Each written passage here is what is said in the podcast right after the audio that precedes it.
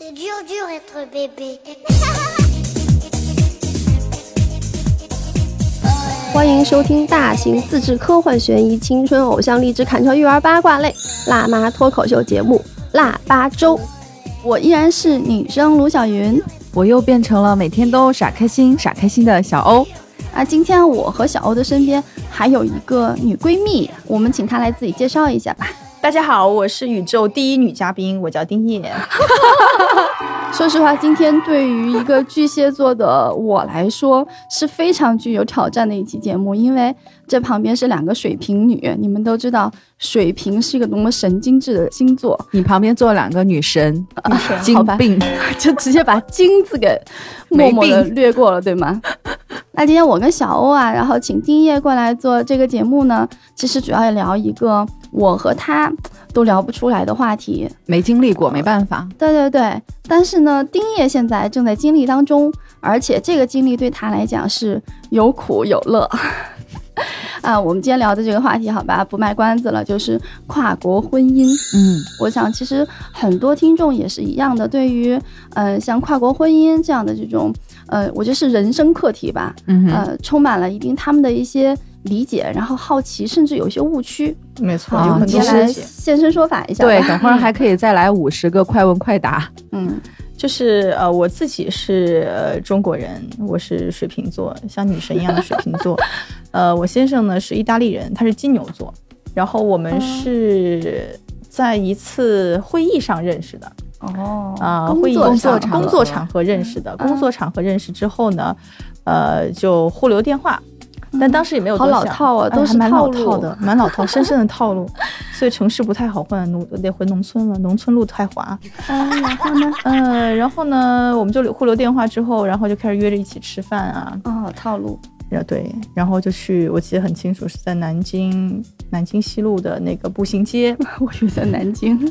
然后一人点一点一杯扎啤，很霸气的，穿着拖鞋，然后俩人坐在路边开始喝啤酒，嗯，哦，哎，然后开始谈这种，哎呀，你来中国好不好玩啊？然后大家的这这种各种旅游经验啊，然后他的不同的视角看中国，看中国人，看上海，就开始聊聊聊，然后就聊到一起了。哦，后面听起来好像不是传统套路啊。我觉得如果把这个桥段拍成电影的话，应该还挺浪漫的，哎，那那个时候是热恋期对吧？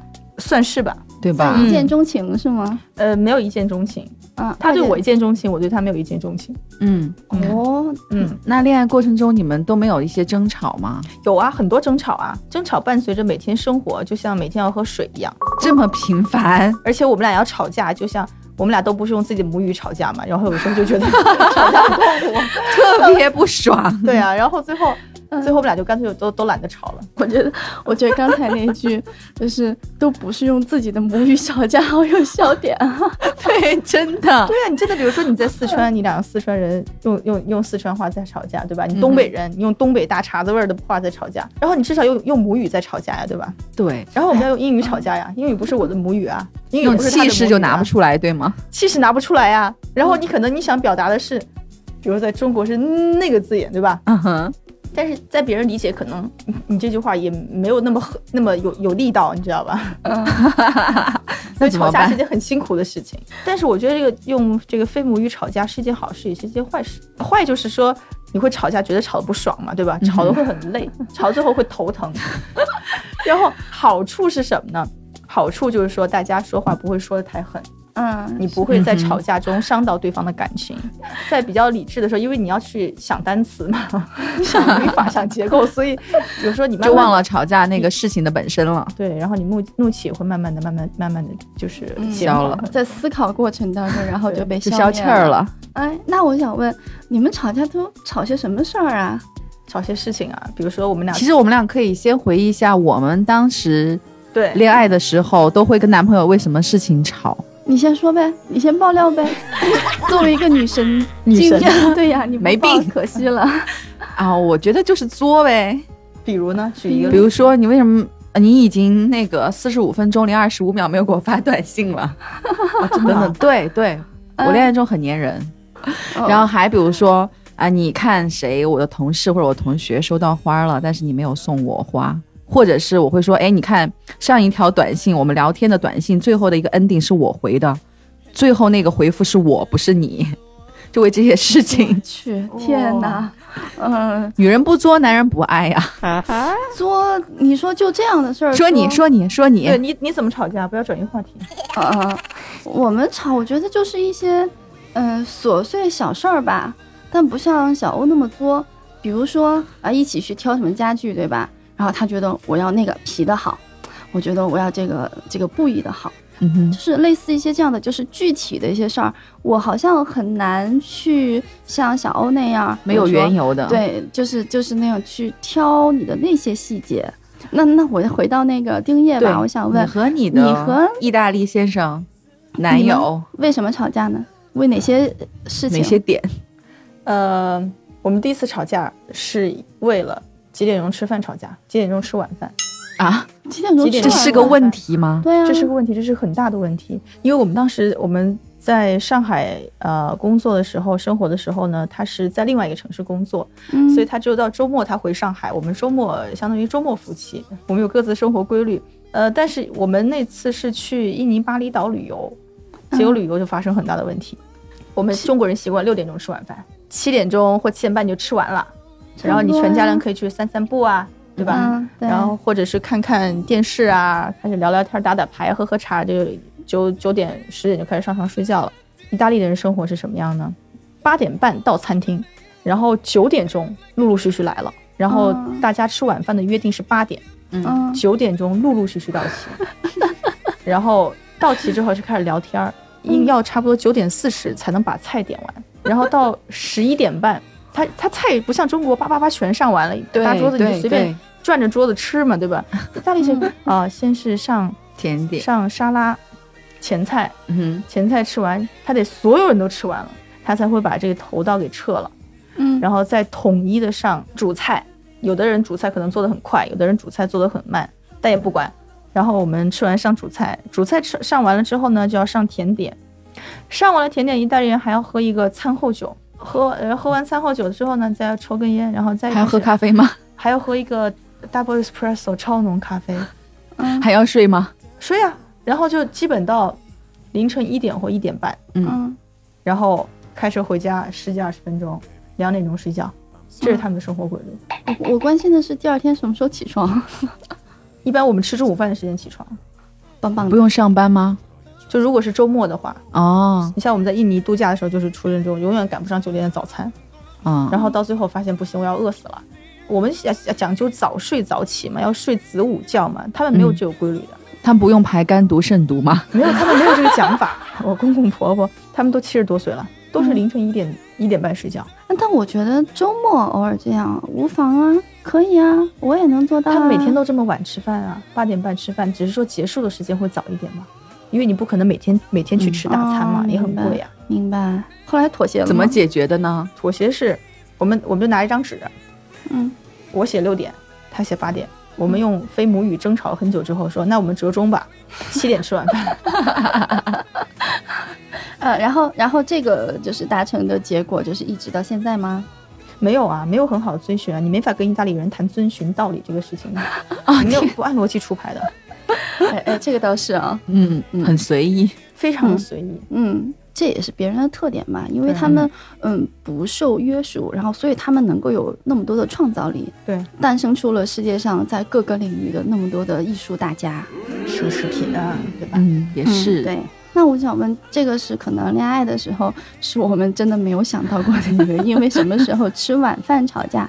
那后来的生活过程当中，呃，还为什么吵过架呢？还会吃什么吵架？就是大部分的食物他都是能接受的，但是有一种食物他是不能接受，就是鸡鸡脚。其实我觉得像嗯中国的食物，还是受老外的接受度还是挺高的，所以我觉得在吃这方面，应该通过一段时间还是能够调和出来吧。他现在也不吃鸡脚，他那会儿住在酒店，酒店的早餐是自助餐里面，长沙那个酒店，嗯它有一个就是这种白白的那个鸡脚，就是冰凉的，嗯，明白。然后他看到那每次都想吐，然后后来跟后来他们所有的老外都看着想吐，然后就跟餐厅经理嗯说，能不能把放的隐蔽一点嘛。对，放的隐蔽一点，不要让我们看见。然后我们俩熟了之后，然后就介绍给我爸妈嘛，对吧？嗯就没想到我爸妈接受程度还挺高的，啊思想很开放。哦，挺好，那就一起吃个饭吧。我妈当时特别热心的做了一嗯道大菜，叫什么？叫红烧排骨，啊，然后不挺好吗？不会吃啊，用手吗他嘛。他用筷子，他可以用筷子用的很好，就可以只是他嘴巴里捋不出那块骨头没，错，是吗他不知道该哦怎么吃。就是他们的功能其实没有完全开发。就是我妈买的那个骨头，不是那种特别大的那种长的肋嗯那个哦肋排哦，它是那种小小排、金明排，对，然后他呢只能是说拿着一段儿拿筷子这边咬一口，这边咬一口，然后就放在桌上，转眼就这边就堆起一座小山，然后都是肉没有吃干净的。然后我妈就问我，她是觉得不好吃吗？我说不是，他觉得很好吃，但是他不会吃。所以我妈以后再家里 红烧肉算了红烧肉。啊，嗯明白明白。后来熟了之后就要去餐厅吃饭啊，嗯然后我爸妈也是很喜欢吃辣嘛，然后他们最喜欢吃一道菜叫剁椒鱼头，嗯哼，啊，然后每次那鱼头一端上来，然后就蒙我记得第一次圈了 他他就蒙圈了。鱼头什么好吃？为什么不吃肉呢？然后我爸特别爱吃鱼眼睛嘛，然后一筷子下去把那鱼眼睛 带着那洞就捞出来了，是还蘸一点汤吃了。然后他当时就傻了，然后然后他在桌子下面紧紧抓住我的手说：“那个你可以跟爸爸妈妈说，以后点这道菜，他们可以把所有东西吃掉，不用考虑我的感受。我我真的不想吃。”哎呦，你说到爸爸妈妈和他的相处，就他们之间会有什么有趣的地方吗？有啊，你比如说，我记得有一年的二月十四号情人节，然后我爸当时是因为有一个事情要出差就不在，嗯然后呢，呃，我爸那天好像是就各种朋友吃喝呀、打牌呀什么的，然后就没有给我妈打电话。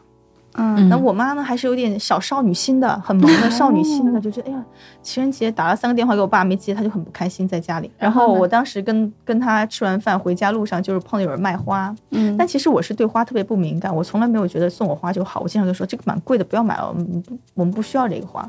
然后那天她就说还是买吧，然后她一买就买了两束，我就问她你为什么买两束啊？她说 要送给妈妈呀。哦，好 so sweet。然后我一我一听我就哎呀，我就拍拍他的他的背，我说好孩子，然后我们就回家了。然后但是让我没有想到的是，一敲门，我妈一过来开门，结果我妈一开门，我妈都快哭了。啊，为什么？因为我妈一开门看着她是单膝跪在地上，然后两手捧只手着花，高高举起那束花，嗯，然后还学了一句中文：“妈妈节日快乐。哇！然后我妈说从来没有男人就是说这么浪漫，还单膝跪下给她在情人节送花。我妈当时眼泪都快出来了。哎，那我想问，这个是在结婚前还是结婚后啊？结婚后，哦，结婚后还能这样做到，嗯还真不容易呢。那但现在也没有了。呃，鼓励他坚持下去啊。嗯，但她经常会买，就比如说巧克力啊，然后买一瓶嗯红酒啊，然后大家一起在家里喝喝红酒啊，嗯。然后切些火腿呀、做些牛排呀、什么，这个他还是经常会。嗯嗯，下厨房的男人都是很性感的。后来我看，就是你在我的朋友圈里面，然后就是在我的生活当中，其实消失了好长一段时间，嗯。但是在朋友圈里面却是，嗯，过得特别的嗨，因为那段时间好像是去意大利了，然后，去生孩子，生孩子了。哎，那个在国外去生产，然后尤其我不知道是你妈妈过去帮你带呢，还是他的父母？其实是这样，因为嗯。我先生他们家是三个小孩儿，他是哦。排排行中间的老二，嗯。然后他父母年龄都比较大。呃，我当时也不太想，我当时还是很觉得，还是有这个婆婆不如自己妈的这种感觉，就中国这种传统理念在。是。然后当时我是大概是快生之前的两个月，然后嗯。我是飞到、飞到意大利，然后待产，嗯然后我之前想象这整个过程应该是很轻松的，然后当时预产是三月二十八号，我就给我爸妈买的票是三月二十六号到意大利，都规划好了，然后结果就早产了。嗯结果早产之后，呃，当时当时比如说当时做这些体检啊，整个享受那些国外医疗服务，让我感觉就是整个人特别被尊重。嗯你比如做 B 超，我在国内做 B 超，我当时还去和睦家，包括那个红房子那边都去做过，那边医生态度就是很冷漠呀。嗯，我来哦我来模仿一下，躺下撩衣服。啊，你不要动啊！啊，我说医生那个都都都正常吗？不正常会告诉你的，不要动。医生男的女的，不能说的。就是很冰冷嘛。可能我模仿的有点夸张，但但是医生都是好、好人啊。然后，但是在在意大利的时候，我们当时去做那 B 超，那医生就从头到尾跟我笑，笑得我有点不好意思了。啊，然后他就一直拿那 B 超就找找，他说：“哎呀，那个你小孩快出来了，那个我帮你看看他的正脸长什么样。”他就一直在在找找找找找他脸蛋儿脸正脸，我从来没有见过他正脸。哦，他想让你先看看，对，然后他就拿那个突然就找到正脸，然后整个屏幕就是一张特别胖的脸，嗯然后他说：“你看，这就是你的宝宝的正脸。嗯，”然后因为因为我跟医生言语不通嘛，是通过要翻译的，哦，对，意大利，对意大利语翻译，然后我就我就坐起来看一眼，然后我就有点蒙圈了。嗯然后，他看我蒙圈之后，他说：“快，就是跟你宝宝挥 Say 手 hello say hello。嗯哼，然后后来因为是早产，呃，然后是凌晨五点钟就破水，然后送了医院。然后我觉得医院服务好好啊，其实我躺在那儿，连袜子啊，就是嗯穿那个病号服啊、扎头发，全有人帮你做。嗯但是穿那种紧的袜子，你就不会静脉曲张嘛。哦，袜子专门有人穿，穿好了之后加油，然后走了。嗯另外人给你专门给你扎头发，加油，走了。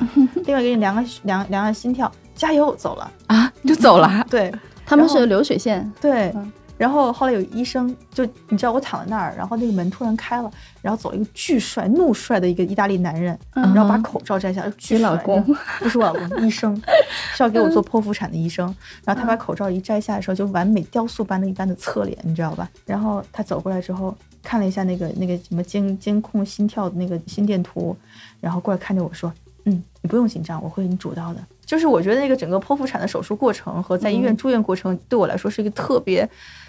就是奇特的经历，嗯我觉得这个可能对我来说，可能比跨国婚姻还更，还得给我带来更多的一些人生的一些收获和感悟吧。然后做手术的时候语言不通，然后他们也不像国内一样，你丈夫可以陪你待产嗯或者陪你做手术还拍摄什么的，他们那边不允许。然后只有我一个人进去，语言语言又不通，然后还没有带手机。最后打麻药的时候，就一个怒长的针打麻药，然后我就很紧张，就一个护士大概五十多岁吧，过来就抱着我，说你不要怕。然后我就一手一直掐着他，把他手都掐肿了，就昏过去了。在我闭上眼睛之前，我还看到那么多手术刀、手术器械叽里嘎啦在那儿响，嗯然后听一会儿就过去了。等在我醒过来的时候，有人在拍我的脸，嗯我一睁眼就看到一个一个一个红彤彤的一个小孩儿，嗯就睁眼睛吧嗒吧嗒这么看着我嗯，啊，这就就完了，就出来了吗？当时我的逻辑就啊，这就完了吗？我是在哪儿啊？这是我女儿吗？然后那护士说啊，这是你女儿。我说那你抱给爸爸看一下吧。然后那护士抱小孩出去了，回来之后就说爸爸哭了，就跟我就就就就啊给我做那个手势，因为我当时进手术台是要靠自己爬和自己挪，然后进无菌室、消毒室，然后再到手术室。嗯然后出来的时候，我整个人都动不了，我就很担心，再要我挪怎么办？嗯他会不会吼我？会不会叫我？结果发现不是，特别人性化。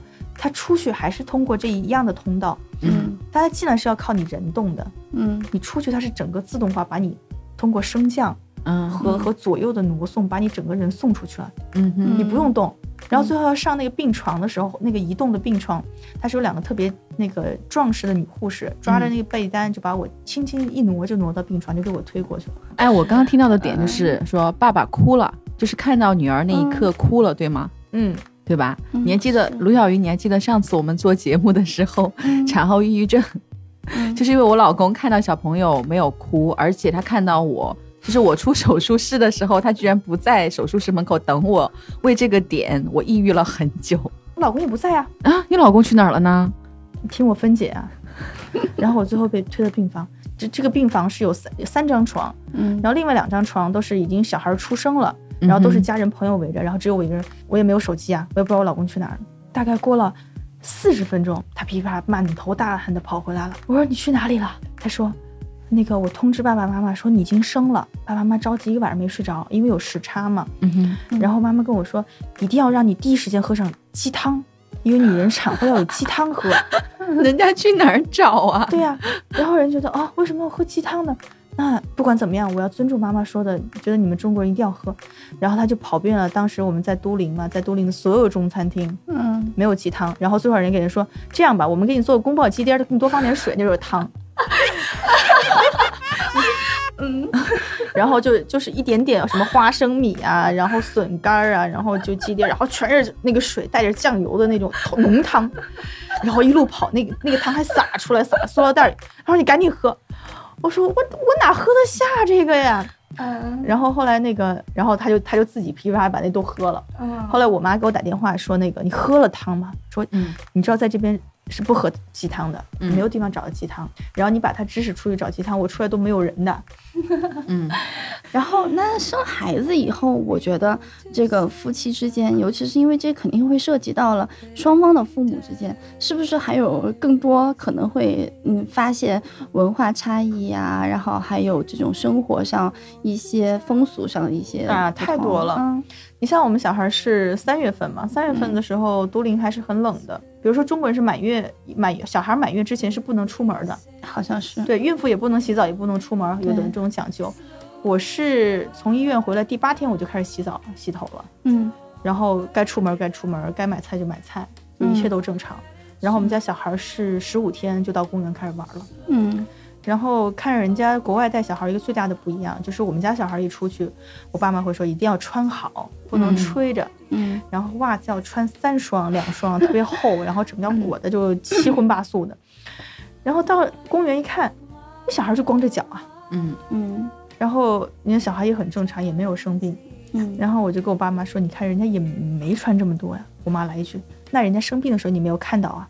嗯哦，我说好吧，因为我妈是医生嘛，那我就听我妈的。然后，嗯、你还比如说包括那个剃满月头，在西方世界，他们西方社会是没有剃头这个说法的。然后呢，我们找了很多的理发店，人都拒绝给小孩理发，说我们没有为这种 新生儿理发这种业务不敢剃，嗯那么软那么脆的骨头怎么可以剃呢？然后最后是我们自己买的那个推子，自己在家里给他剃了一个光头，然后剃完光头就发了一照片，小光头照片，我们觉得还蛮可爱的，发给他们意大利那些家人、兄弟姐妹、爸爸妈妈看，然后那些人就疯了。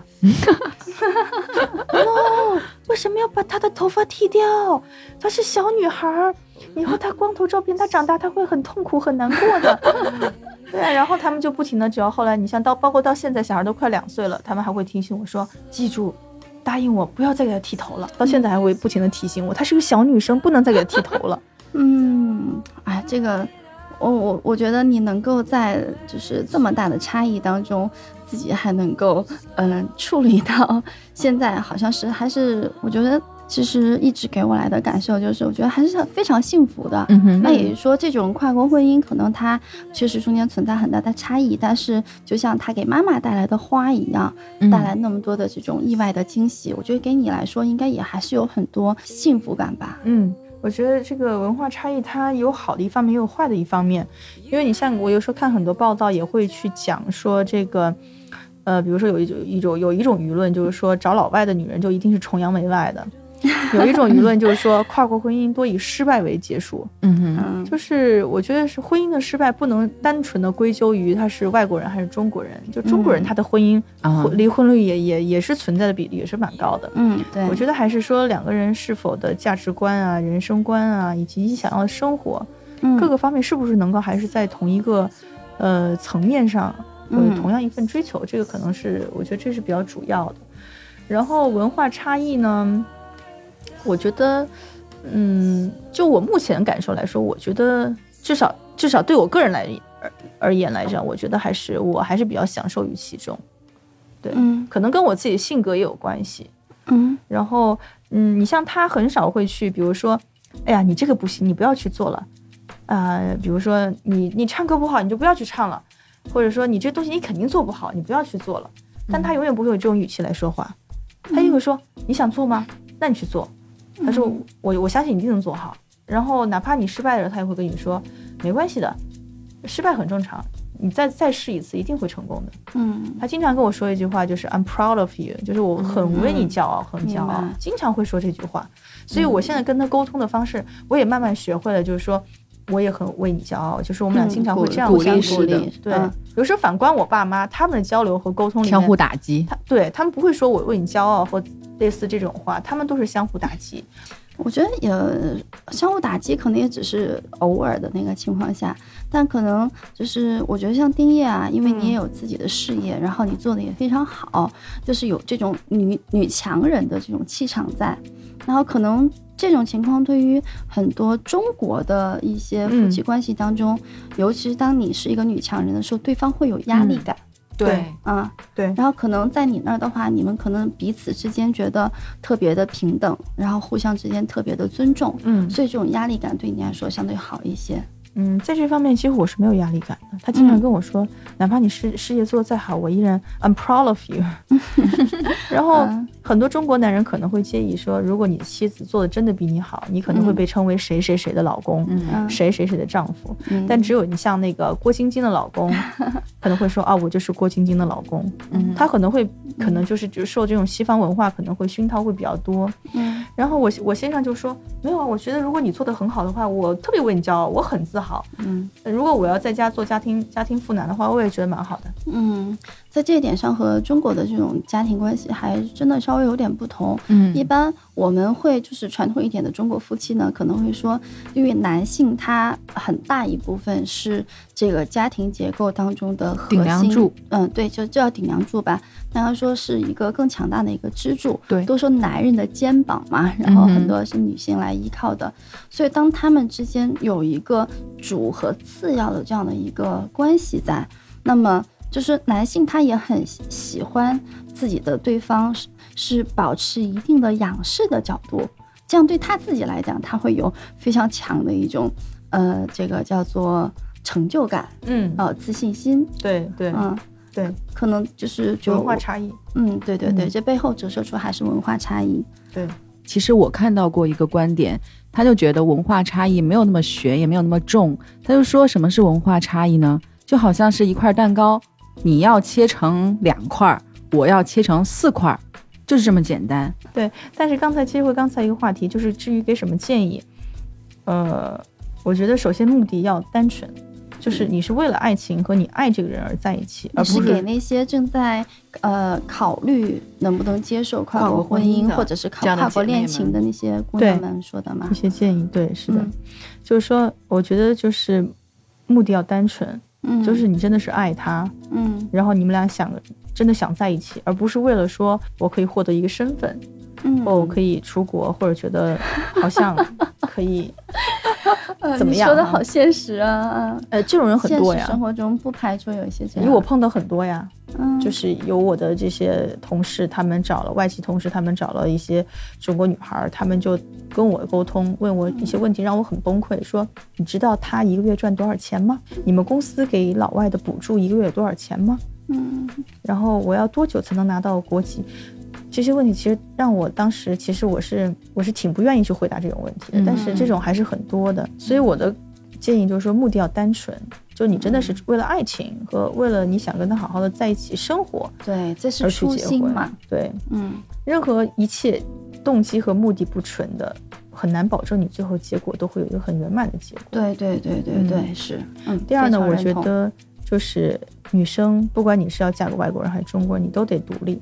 你嗯得有自己的一份稳定的工作和一份收入，不能说我找了这个人，我就啊，我觉得好像找了一个长期饭票一样，这个肯定不行。甚至我觉得就是说，现在整个欧洲处于金融危机的状态，还有难民的这个这个危机，其实中国这么多年发展以来，真的是作为一个中国人在国外哈，就是那种民族自豪感真的很强的。以前在国内没有这种感觉，所有人都问你关于中国的一切，嗯甚至中国这边开放二胎政策，我到美国，我到欧洲，别人都在问我关于这中国的一切一切。然后人家都一说中国，哦，你中国人很有钱，中国人很勤劳，呃，所以我想说，就是说，女人不管是你嫁到哪里，还是说你在中国，还是你不在中国生活，我觉得独立是必须的。因为你独了独立之后，你会有自己的思想，你会有自己的圈子，然后呢，你也能够给你的呃孩子能够带来更好的生活条件。对我是不太赞成，真的就是找一个呃男人长期粮票长期饭票。对 我觉得这个也很难，很多婚姻到最后都走不下去。我有很多朋友，我在意大利见到一些就是这种呃跨国婚姻，也是中国女孩儿，就是他们从这个很多。从中国嫁到意大利，然后在意大利生活，就不工作了呀，就每天在家里跟老公一起做做饭，然后就逛逛公园，就这种生活。嗯生活也很无聊啊。一说到国内的事情，都在问我啊，国内这个东西很流行吗？那个很流，他们对中国认识和了解可能还停留在中国，中国人都在用博客。